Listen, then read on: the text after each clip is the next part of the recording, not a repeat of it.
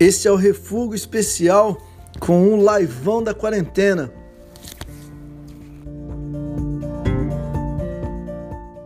Falando bem-vindo e bem-vinda, porque daqui a pouco Agora eu não falo mais. ok. Beleza, Ari? Tudo bom? Ouvindo? Beleza, beleza. Graças a Deus, mano. Ali, vamos começar aqui. Eu queria te perguntar, cara. é, Jesus era um moço de 33 anos, né? Eu já tô com 35, tô mais velho do que ele foi. Mas tô desde, desde novinho no reino. E você também? Como é que foi sua mocidade, mano? É, Eu fui convertido aos 12 anos. Ó, novinho, eram É, a idade que Jesus estava no templo. Você estava indo à igreja. isso, estava entregando, é, entregando a vida, de fato, sendo, sendo chocado com a fé que, Aham. ele, que ele me presenteou e, e tendo a vida sendo mudada radicalmente por ele. Sim, coisa boa. Eu também fui novinho. Meus pais começaram a frequentar uma igreja perto de casa. Eu tinha oito anos. Olha fui impactado aos oito anos, mas eu só criei vergonha mesmo com Uhum. 16, com 16 anos. Meu mano, olha só, Jesus morreu na cruz de Roma, né? Não foi num acidente de jumento em alguma esquina de Jerusalém, né? Então a morte Verdade. dele É verdade. e a morte dele foi orquestrada por pelos religiosos, os cidadãos de bem da época, né? Sem dúvida nenhuma. E teve a ver com a proposta do reino de Deus. Você acha que foi essa proposta do reino de Deus que, que fez com que Jesus tivesse a complicação da cruz de Roma?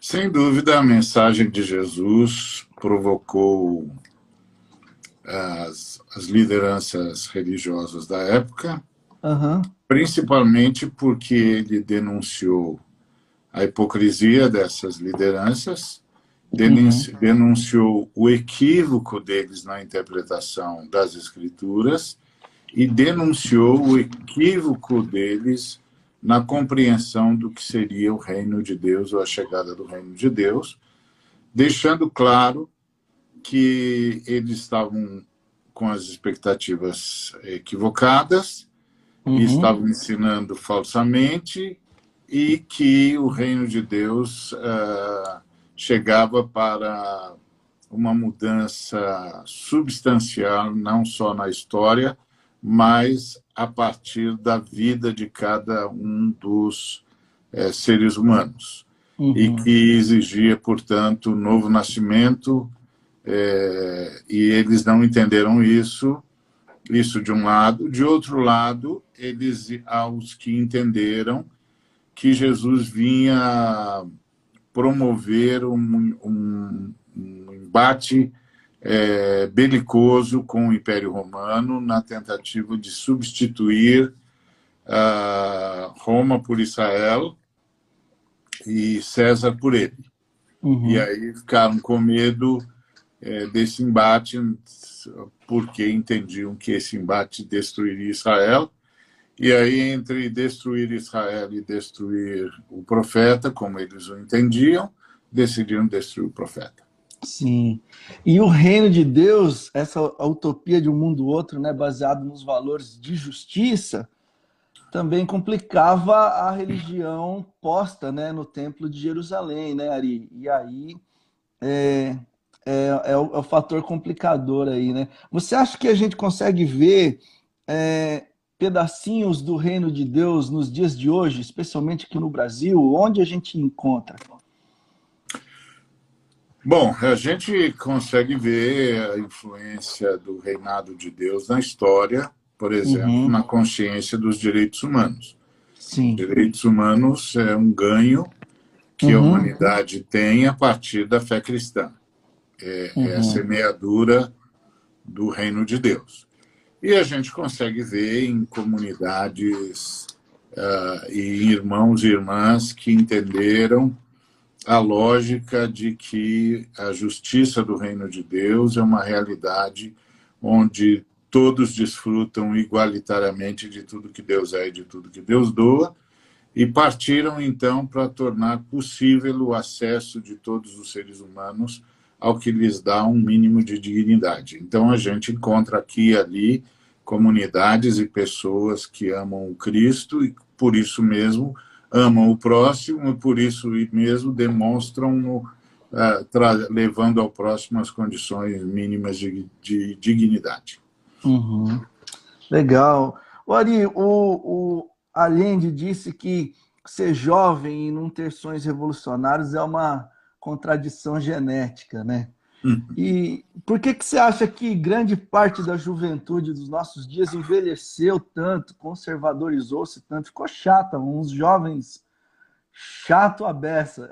Você acha que teve alguma influência com, do, do, do conservadorismo escondido dentro das comunidades de fé, é, especialmente aos ah. jovens evangélicos, né? Bom, eu não tenho dúvida de que desde, desde a queda do Muro de Berlim, uhum. a gente tem uma investida da direita para assumir um papel hegemônico na história. Uhum. A queda de Berlim foi, foi um embate entre o, o, o capitalismo e o, e o socialismo, e o capitalismo venceu. E, então, desde então, a direita capitalista decidiu ser hegemônica na história. Começou uhum. um trabalho de doutrinação em vários níveis. E encontrou na fé evangélica, principalmente a partir dos Estados Unidos, uhum. um aliado precioso. Sim. E, e esse aliado precioso foi assumindo essa demanda como sua e, inclusive, apresentando o capitalismo como um elemento de fé, como parte da confissão de fé. Sim. E, e isso começou a ocupar os púlpitos, principalmente porque tinha, é, foi semeado na igreja um medo muito grande dos comunistas, porque eles perseguiram a igreja, assim uhum. como foi é, semeado o medo do islamismo pelos uhum. mesmos motivos. Então, grande parte dessa reação da igreja evangélica brasileira é por puro medo. Medo de ser perseguido, medo de ser morto, medo, medo, uhum. medo. Não passa necessariamente por uma escolha ideológica consciente, Sim. mas pelo medo. E, e aí a direita soube usar isso muito bem. Aliás, foi a direita que disseminou esse medo, simplesmente uhum. dando notícias sem contexto e sem explicação. E aí usou muito bem esse medo para semear como única possibilidade de não ser atingido por aquilo que tanto temiam, aceitar o capitalismo e os valores da direita como parte da sua confissão de fé. E isso é, é assustador, porque é graças a isso que muitas igrejas expulsaram simplesmente irmãos e irmãs que não concordaram uhum. com essa visão e foram expulsos e não tem nenhuma explicação para isso, porque isso não passa pela, pela redenção, não passa pela adoração ao Senhor, não passa pelo serviço ao Senhor. Então, é, é, só tem uma explicação. Eles pegaram esses valores que são alheios ao Evangelho e os transformaram em confissão de fé. Bom, isso foi doutrinando a garotada toda, e, e aí, ah, lamentavelmente, hoje nós temos muitos jovens que negaram essa condição é, genética que você falou do Allende aí, né? E, e não são mais revolucionários, e defendem a manutenção do status quo e, e defendem a, a, a, direita com o capitalismo como uhum. se fosse parte da fé cristã. Cara, e aí chega a teologia da prosperidade dos nossos dias que propõe exatamente a questão capital da grana e que é. Deus é. passa a ser o, o é banqueiro, né, mano? É verdade. A teologia da prosperidade é uma teologia que nasce nos Estados Unidos para resolver um problema que a acumulação sempre teve com a fé cristã, que é o Senhor Jesus proibiu a acumulação. Uhum. Então, isso sempre foi um problema para os capitalistas diante da fé cristã, porque Jesus foi contundente, ele foi contra a avareza, foi contra a acumulação, chamou atenção para isso várias vezes e tal, e de forma muito, muito drástica. Então, esse era um problema que o capitalismo tinha com a teologia cristã e que a teologia da prosperidade veio para tentar resolver, a, transformando a, o enriquecimento sem nenhum critério ético. O enriquecimento uhum, pelo sim. enriquecimento como prova de fé, de bênção, etc.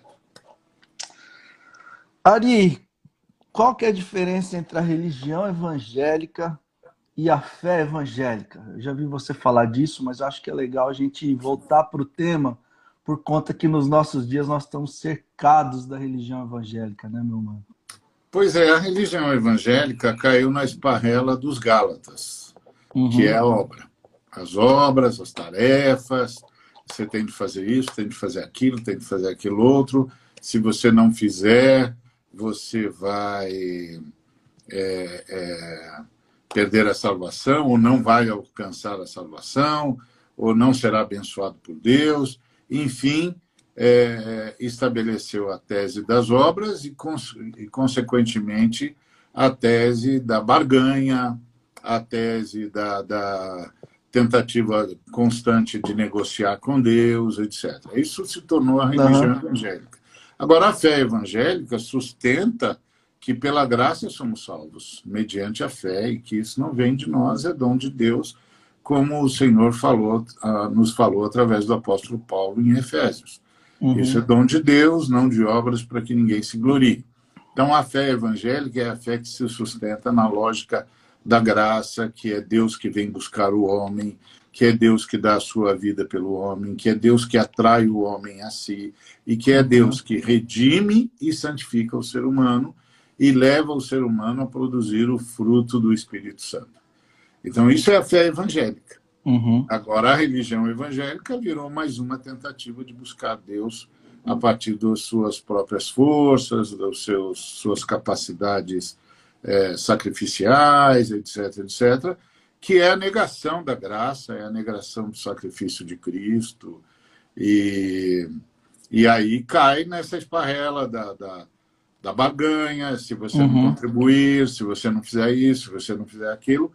E, e a única coisa que isso faz é aprisionar os seres humanos aos seus líderes religiosos, que passam a manipular a sua fé uhum. e passam a ser os porta-vozes exclusivos de Deus, que garantem para o fiel se ele foi ou não foi aceito, se ele foi ou não foi salvo, se ele será ou não abençoado e é, e é uma situação complicada, porque aí os líderes começam a gastar o que querem, os fiéis têm que uhum. pagar tudo, Sim. e se não der certo, e se não der certo, o, o líder vira para o fiel e diz ah, foi porque você não teve fé. Então, é, um, é uma exploração, virou, virou uma exploração espiritual, e aí isso é, isso é um elemento do que, que nós evangélicos chamamos de religião porque Sim. nós diferenciamos religião de fé revelada. Uhum. A religião é o homem tentando buscar Deus, e a fé revelada é a notícia de que Deus veio buscar o homem. Legal. E essa parada é maquiavélica demais, né? Porque ser líder religioso nesses termos é tranquilo, né, cara? Porque você ganha uma grana e ainda, se tudo der errado, foi a fé do cara que falhou, né? Pois então, é, pois é. Todo custo fica nas costas da pessoa, do fiel, da pessoa que foi atrás da ajuda. Todo custo fica com ele, fica uhum. com ela, seja quem for. É, é. lamentável, é, é, um, é um golpe, eu diria.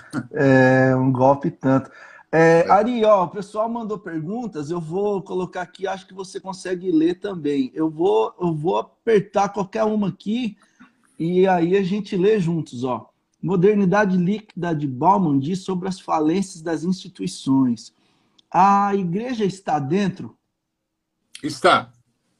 Está. A igreja é uma dessas instituições, como instituição, né? Não a igreja uhum. de Cristo, corpo de Cristo, noiva do Cristo, casa de Deus, santuário do santuário do Deus Santo, não. É enquanto casa de Deus, enquanto corpo de Cristo, enquanto é, noiva do Cristo, a igreja vai muito bem e irá uhum. cada vez melhor. Sim. Mas, como instituição, está dentro dessa mesma lógica do Bauman. Dessa Sim. mesma lógica. As instituições estão falindo, elas não conseguem mais satisfazer as demandas dos seres humanos, elas não conseguem uhum. mais explicar a validade da sua existência, e não é só a igreja, são N instituições, inclusive a própria representatividade partidária está uhum. em xeque. Então, sim. Então, sim, está dentro da mesma lógica, essa lógica da instituição que assume para si uma demanda que não consegue mais satisfazer e aí se torna de fato devoradora dos seres humanos uhum. que começam a lutar para se libertar dela e, e aí na, na, no que nós chamamos de nova era, na né, sociedade uhum. pós-moderna, etc. Essas pessoas gradativamente vão conseguir essa libertação e essas instituições não terão é, futuro. A gente uhum. já vê isso na igreja brasileira, por exemplo, que as igrejas independentes já são, em termos numéricos, maiores do que as grandes denominações, mesmo uhum. gigantes como, como a Assembleia de Deus, por exemplo. Então, é, você está vendo uma, uma, uma busca de libertação constante na construção de comunidades autônomas, independentes, ainda hoje influenciadas pelos líderes midiáticos, mas uhum. isso também, depois desse, dessa pandemia, vai passar. Sim. Vai diminuir drasticamente. E não adianta eles mudarem o, o, por fora, né? Igual os partidos fizeram, alguns mudaram de nome, né? Tirou a sigla, botou vamos junto, tamo, tamo junto, vamos que vamos, né? Mas mantém a mesma lógica, só colocou um nome moderninho, tem um montão de igreja modernizando a estrutura mais é. travada ainda dentro dos processos, né? Exatamente, porque o problema é o poder, né? Sim. Uhum. É, não adianta você mudar a tinta da parede, né, mano? É.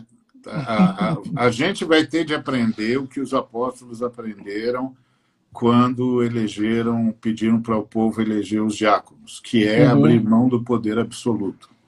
Sim. O poder tem de ser distribuído e tem de emanar do povo. Ponto. Uhum.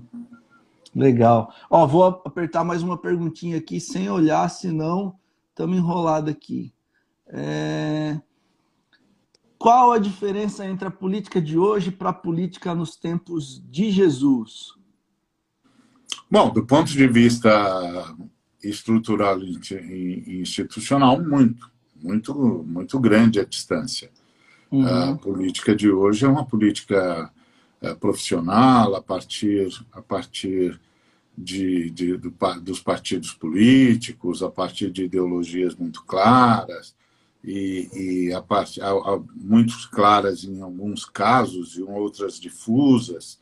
É, e é uma luta, uma luta pela obtenção do mandato para uhum. poder exercer, exercer essa, essa força em nome do povo, ainda que traia o povo no processo.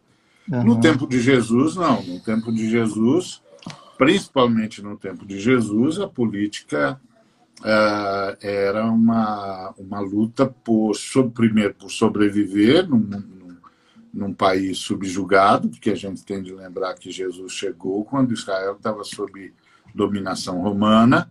Uhum. Então, a, a, a ideia era partidos, os, os partidos, e eram partidos mesmo, é, a palavra igreja é, traduzia naquela época a palavra partido. Uhum. E, então, eram partidos tentando sobreviver ao, ao jugo romano, e aí eles tinham, eles tinham algumas posturas. Por exemplo, os herodianos é, uhum. apoiavam Herodes na tentativa de ser o único rei de Israel, ainda que submisso a Roma. Uhum. Os, os saduceus uh, tinham acordos com Roma, tanto é que no tempo de Jesus, o sumo sacerdote Caifás uh, não era legítimo, ou seja, uhum. ele era genro de Anás, que tinha sido um sumo sacerdote que, que foi imposto pelos, pelos romanos, e aí ele tinha cinco filhos, cada um dos cinco filhos dele foi, foi sumo sacerdote, depois um neto dele foi sumo sacerdote, e finalmente Caifás, seu genro, foi sumo sacerdote, mas ele permaneceu como a eminência parda do sumo sacerdócio, uhum. e, e, era um cara que os romanos tinham imposto, quando os romanos perceberam que os judeus só acreditavam, só obedeciam o sumo sacerdote. Uhum. Então, eh, os saduceus, que eram sacerdotes, eh, era um partido para manter as benesses eh, conquistadas por Anás para eles e manterem-se fiéis a Roma e subjugando o povo aos interesses de Roma.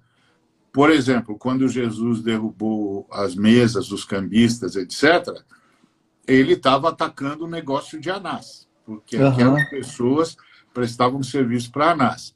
Então, Jesus estava enfrentando Anás e denunciando que Anás não, era, não era legítimo e que tudo que veio dele não era legítimo. Por isso, quando interrogado por Anás, Jesus se recusou a responder as perguntas deles. Os fariseus eram os caras que tinham eh, eh, reinventado a fé judaica a partir dos escribas, uhum. com a construção das sinagogas, e estavam tentando o tempo todo garantir a possibilidade de manter as sinagogas e aí fazendo concessões aqui e ali e não enfrentando a, a, o poderio romano, nem denunciando o poderio romano, com medo uhum. de perder a prerrogativa de sustentar as sinagogas. E os herodianos, aí sim, esses eram os que omitiram-se, mas saíram do cenário foram, foram para o deserto, e, finalmente, os zelotes, que eram os revolucionários que queriam a deposição de Roma através da guerrilha. Então, esses partidos, eles se assemelham a, aos nossos uhum. partidos quando você pensa que está todo mundo em volta do que fazer com o poder e do que fazer com quem detém o poder. Mas é uhum. é óbvio que nós agora somos uma democracia, ah, nós estamos a milênios de distância, e hoje a luta é por angariar a simpatia do povo, não necessariamente é, para oferecer ao povo o que o povo quer, mas quem vai enganar o povo de tal maneira que o povo vai acreditar que estes é que correspondem aos seus interesses.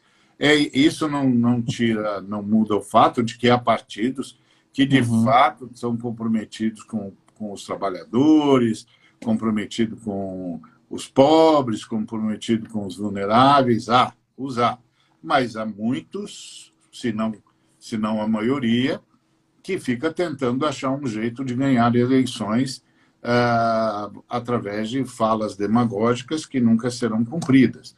Uhum. Mas dentro do poder, aquela luta é, é fraticida e intestina para ver quem é que, que abocanha a maior parte do, do, do poder. Então, então, nesse sentido, as semelhanças são as de que, tanto lá quanto aqui, eram seres humanos.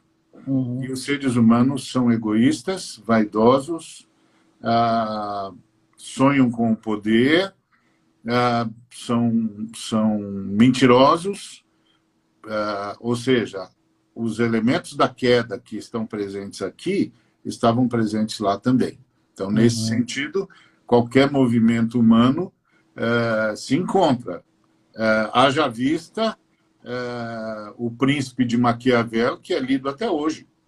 Uhum. E até hoje os caras entendem o que ele está dizendo. Uhum. Então, então, você vê que, que o mundo mudou, mas o ser humano não. É, os caras estão lendo justamente para aplicar as propostas maquiavélicas. Virou é. termo, né? Virou terminologia.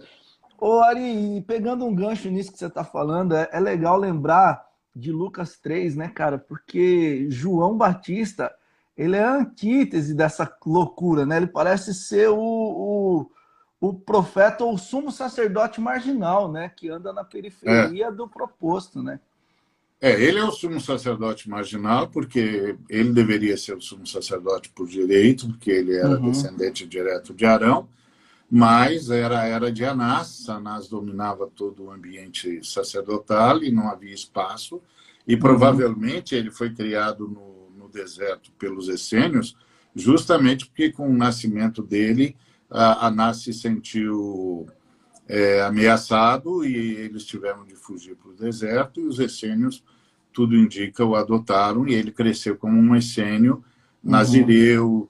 uh, alheio ao que estava acontecendo em Israel, tentando uhum. preservar a fé judaica, o que eles fizeram, inclusive, é, mantendo os manuscritos, que mais tarde foram achados uhum. em Qumran.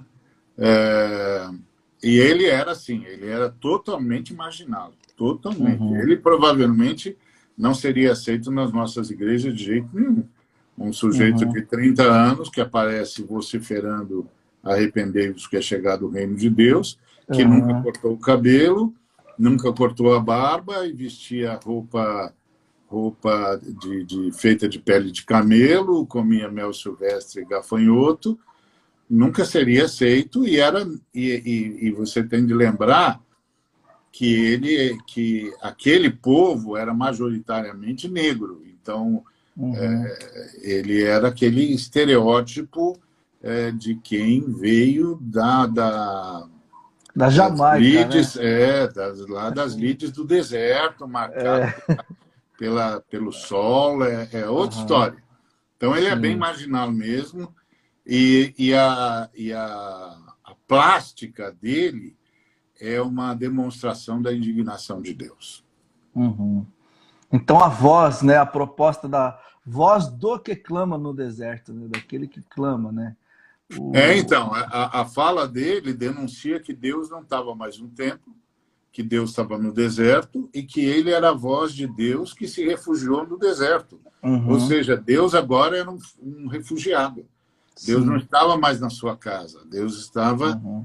é, desterrado, Deus estava no deserto, Deus tinha sido banido pelo seu próprio povo uhum. quando eles aceitaram negociar com os romanos e entregar o templo aos romanos.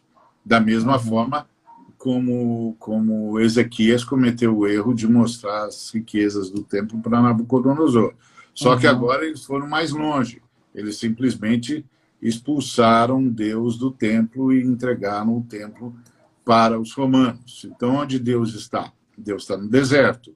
Uhum. E aí o João aparece dizendo que ele era a voz daquele que clamava no deserto. Uhum. O Deus uh, criador, sustentador, o Deus de Israel, não estava mais no templo de Israel, não aparecia mais por lá há muitos anos, há muitas décadas, tanto é que ele ficou em silêncio durante 400 anos. Uhum. Depois de 400 anos, aparece um profeta nas margens uh, do, do, lago de Tiberíades, do lado do deserto uh, da Judéia, clamando o arrependimento. Uma cena fantástica. E curioso o fato de Jesus se sujeitar né, ao batismo de João e dar, dar né, continuidade a, a, ao ministério de João, porque até as expressões que Jesus usa são muito parecidas no começo. Né? São, são. Eles começam na mesma vibe, né? na mesma lógica. E Jesus é o último Adão, então ele ele vai lá no batismo de, de João, representando uhum. o primeiro Adão que não se submeteu a Deus. Então, ele vai para se submeter a Deus diante de, todos, de todas as pessoas, como último Adão, é, para então anunciar o grande significado do batismo para todos nós, que é uma declaração de que nos submetemos à Trindade e devolvemos à Trindade a prerrogativa de decidir o que é bom e o que é mal para nós. Uhum, legal. Essa é uma coisa que sempre gera confusão na cabeça de muita gente, é o fato de Jesus ser batizado. Porque se o batismo de João era para arrependimento né, e confissão de pecados, do que o Cristo teria de se arrepender e, e qual pecado ele deveria ter é, se perdoar, né? Mas é legal você explicando o fato dele ir como representatividade humana do Adão. É, né? isso. Ele legal. vai como, como o último Adão pedir perdão em nome de toda a humanidade. Legal. Ariel, uma perguntinha que me mandaram hoje mais cedo. É, eu acho que a gente já tocou no assunto, mas eu quero melhorar a pergunta aqui, ó. Que pretensão, né? Qual o papel da Igreja de Jesus na sociedade? Eu colocaria na nossa sociedade. 2020, pós-quarentena, como é que os discípulos de Jesus deveriam se comportar? É, com, com, o nosso contexto, né? Bolsonaro no poder, o Bernie Sanders abandonando lá nos Estados Unidos, a quarentena acabou, a China tá aí, todo mundo falando mal. O que, que a gente faz, mano? Boa pergunta. Bom, a igreja não tem nenhum chamado de Deus para assumir o poder, a igreja tem um chamado de Deus para ser a consciência dos poderosos, uhum. é, a consciência do Estado. Sim. Então, acho que a igreja tem de ocupar esse papel. E agora era a hora. Agora uhum. era a hora. Por exemplo, ao invés da igreja estar apoiando o presidente que quer se livrar da quarentena o mais rápido possível e salvar a economia, etc., agora era a hora da igreja dizer que Jesus Cristo não morreu por economia nenhuma, Jesus Cristo morreu pelos seres humanos, e os seres humanos, os seres humanos, são a prioridade divina e que, portanto, salvar seres humanos é absolutamente demandatório por parte de Deus. Não há desculpas para sacrificar seres humanos. Ponto. Então, uhum. isso, isso a igreja tinha que estar fazendo agora. Uhum. Agora, nesse instante. E não está. Pelo Sim. contrário, está apoiando, está apoiando o presidente na sua loucura, está é, grata porque o presidente colocou as reuniões presenciais da igreja como é, reuniões de, de, de, primeira necessidade ou essenciais, uhum. e a igreja não reage, e, e além disso, ainda pede, por, uh, uh, transforma o presidente em uma espécie de papa porque uhum. pede para o presidente convocar a igreja evangélica à oração, o que não devia ter sido feito de jeito nenhum. Uhum. Primeiro, porque a igreja evangélica não nomeia papas. Segundo, porque o Estado não pode nomear, a, não pode convocar a igreja. A igreja uhum. e o Estado não são a mesma coisa, jamais serão. E, uh, em terceiro lugar, porque isso leva o presidente a quebrar a lei, porque o Estado é laico. Exatamente. Então, a igreja está se portando de modo absolutamente inadequado. Uhum. Agora, pós-quarentena, vem aí um novo mundo. É. Tudo indica. Um mundo liderado pelos chineses, uhum. com todas as agravantes. Porque Sim. tem que lembrar que, claro. que os chineses têm uma série de agravantes. Por exemplo, ah, alguns dirão ah, é porque são, os chineses são são comunistas. Não. É porque os chineses não passaram por nenhuma, nenhum dos movimentos que forjaram a, a sociedade moderna. Eles uhum. não passaram pela Renascença, Sim. eles não passaram pelo Iluminismo, eles não passaram pela Revolução Francesa, eles não passaram por nada disso. Na verdade, a única coisa que os liga ao Ocidente é justamente a Revolução Marxista, uhum. porque a Revolução Marxista é eminentemente ocidental e eminentemente judaico-cristã. Uhum. Então, ah, como os chineses virão? Esse é o ponto. Como Sim. eles exercerão liderança no mundo? Uhum. Qual é o princípio ético deles? Exatamente. Então, a gente não sabe, porque eles não trabalham com a, me, com, com a mesma noção de finalidade que nós trabalhamos. Porque ética é teleológico, é, é uhum. noção de finalidade. Para o que é que existe o ser humano? Então, na visão, na visão é, evangélica que, que vingou, a visão protestante que vingou na Europa e nos países colonizados pelos europeus, que são a maioria dos países do, do chamado Ocidente, uhum. é, ele que é mais do que um mais do que um hemisfério, não é? Sim. O Ocidente é uma cultura. Então, é, para nós, a, a, vocação do ser humano é glorificar a Deus, a vocação do ser humano é ser feliz, a uhum. vocação do ser humano é construir uma sociedade justa, etc. Sim. Para os chineses, a vocação do ser humano é trabalhar. Uhum.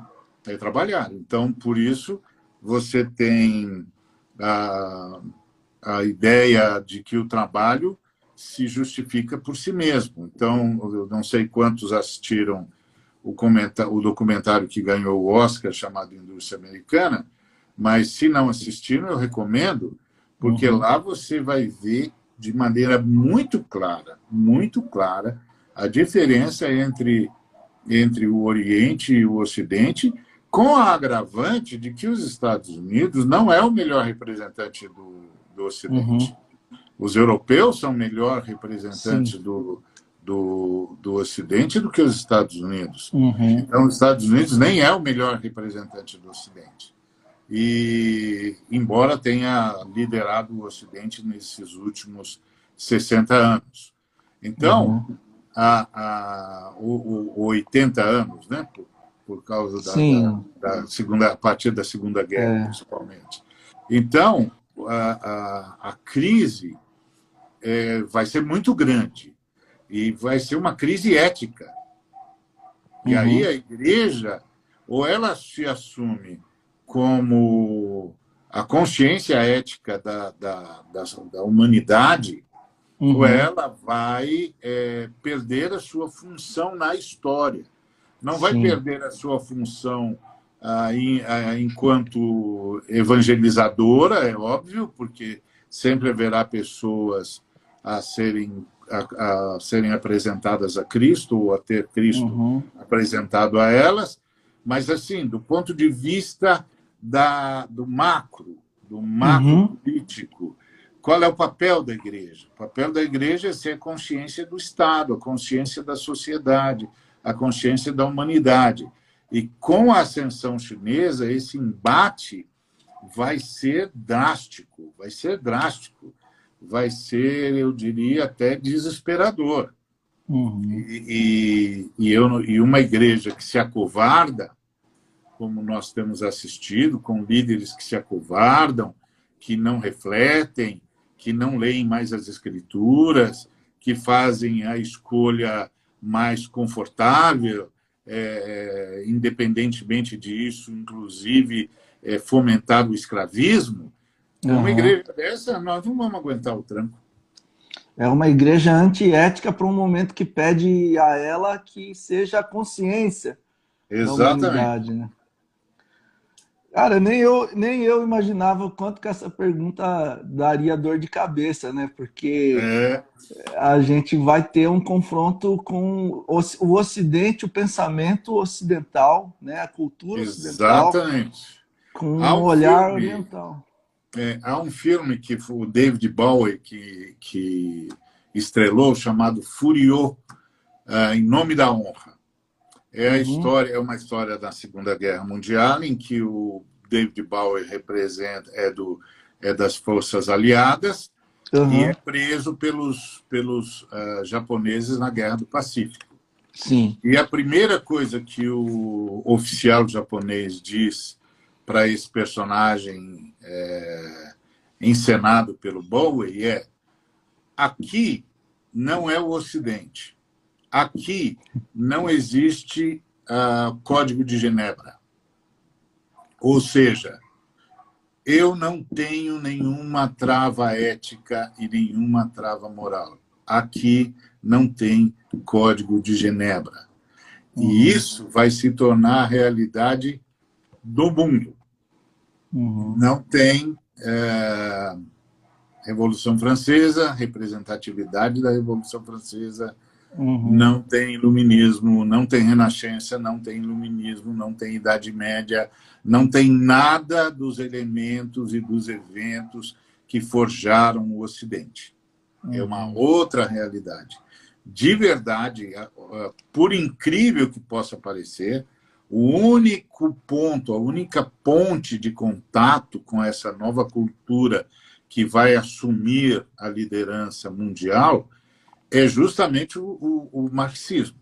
Uhum. Porque o marxismo é a única coisa que eles têm que vem do mundo ocidental e que Sim. vem da tradição judaico-cristã.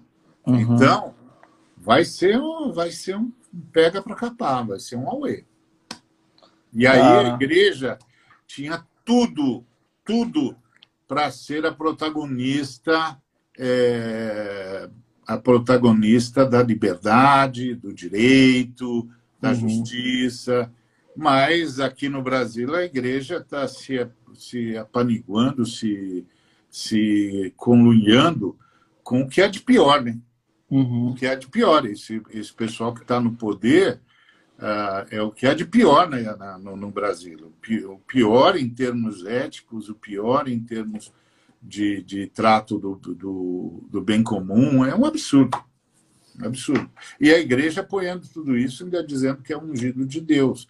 E uhum. isso, claro, leva, leva Deus para o banco dos réus. Tá certo? Certo. Então, esses dias, um jovem disse para mim que eu sou um profeta que envelheceu. E eu pensei, acho que eu vou falar para ele, ele que é o profeta novo, o que é que ele vai fazer quando todo mundo é, não acreditar mais em nada? Uhum. Quando Deus não for mais protagonista da história Sim. e quando os próprios brasileiros não conseguirem mais acreditar na mensagem dos evangélicos por causa do que os evangélicos fizeram nesse momento da história. Aí eu quero que, que ele me responda Ok, você que é um profeta novo, o que, que você vai fazer? O que, que você vai dizer? E até porque. Você... É. Até porque, Ari, você já vai estar tá do lado de Jesus na paz de Deus. Ele vai Se estar tá Deus quiser. Ele vai estar tá aqui dando Se Deus quiser, exatamente. Se Deus quiser. Porque esse é o ponto a igreja vai, é, quando o estudo cair, vai cair, já está ruindo, né? já está indo ladeira abaixo, essa, esse camarada vai levar a igreja, uma grande parte da igreja evangélica junto com ele. Uhum.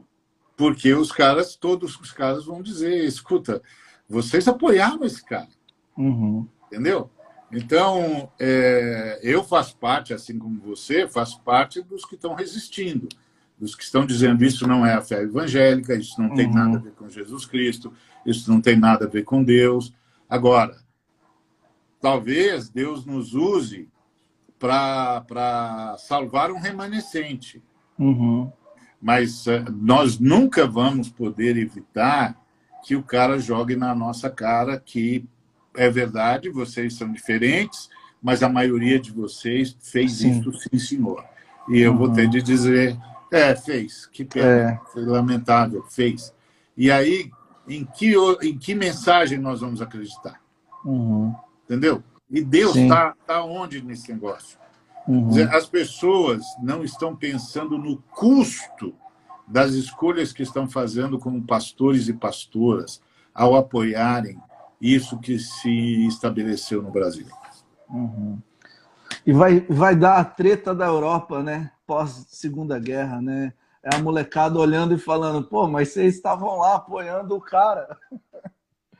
Exatamente, exatamente. A garotada vai dizer, bom, tudo bem, mas, mas é, é, é essa crise é crise, é crise cristã. Uhum. E, a, e a fé cristã, a, a, o cristianismo, teve muitas crises. Por exemplo, o escravismo é uma crise cristã. Uhum. Porque Jesus Cristo é o abolicionista por excelência, veio para libertar a gente da, da, escravidão espiritual e de toda e qualquer escravidão. Por isso, uhum. os cristãos jamais deveriam ter aderido à escravidão.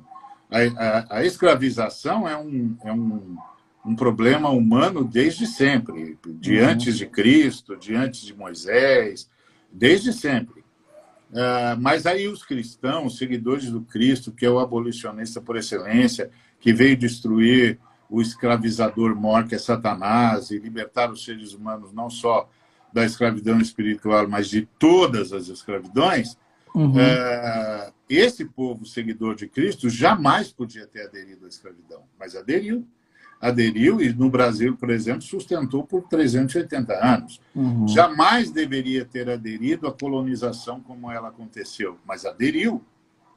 Então, isso são falhas cristãs que a gente já uhum. tinha de, de, que a gente vai ter de explicar. Depois ainda a gente vai ter de explicar, ou teve de explicar, ou está tentando ainda explicar duas grandes guerras no mundo cristão.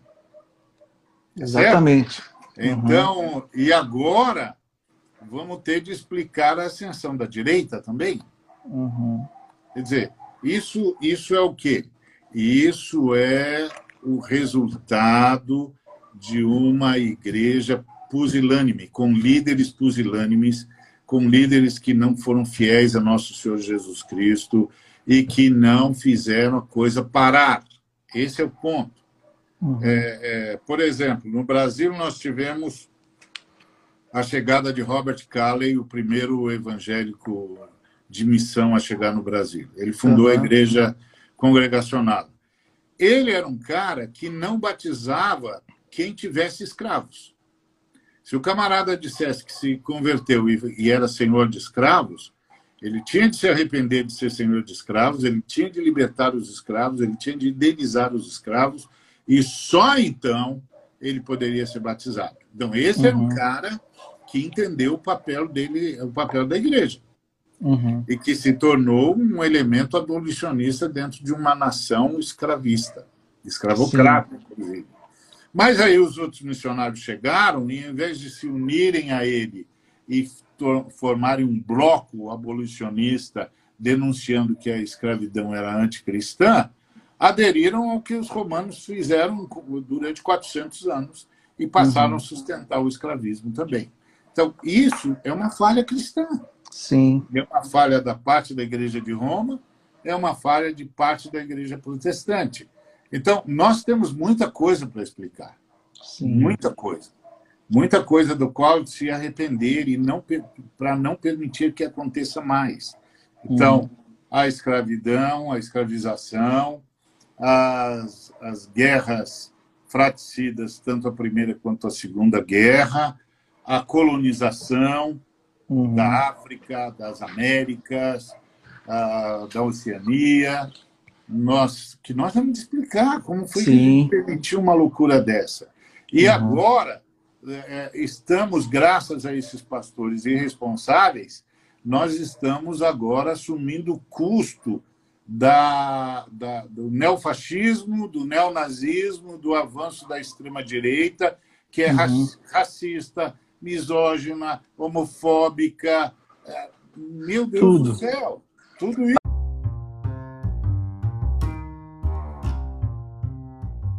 Você ouviu o podcast Refugo especial Laivão da Quarentena.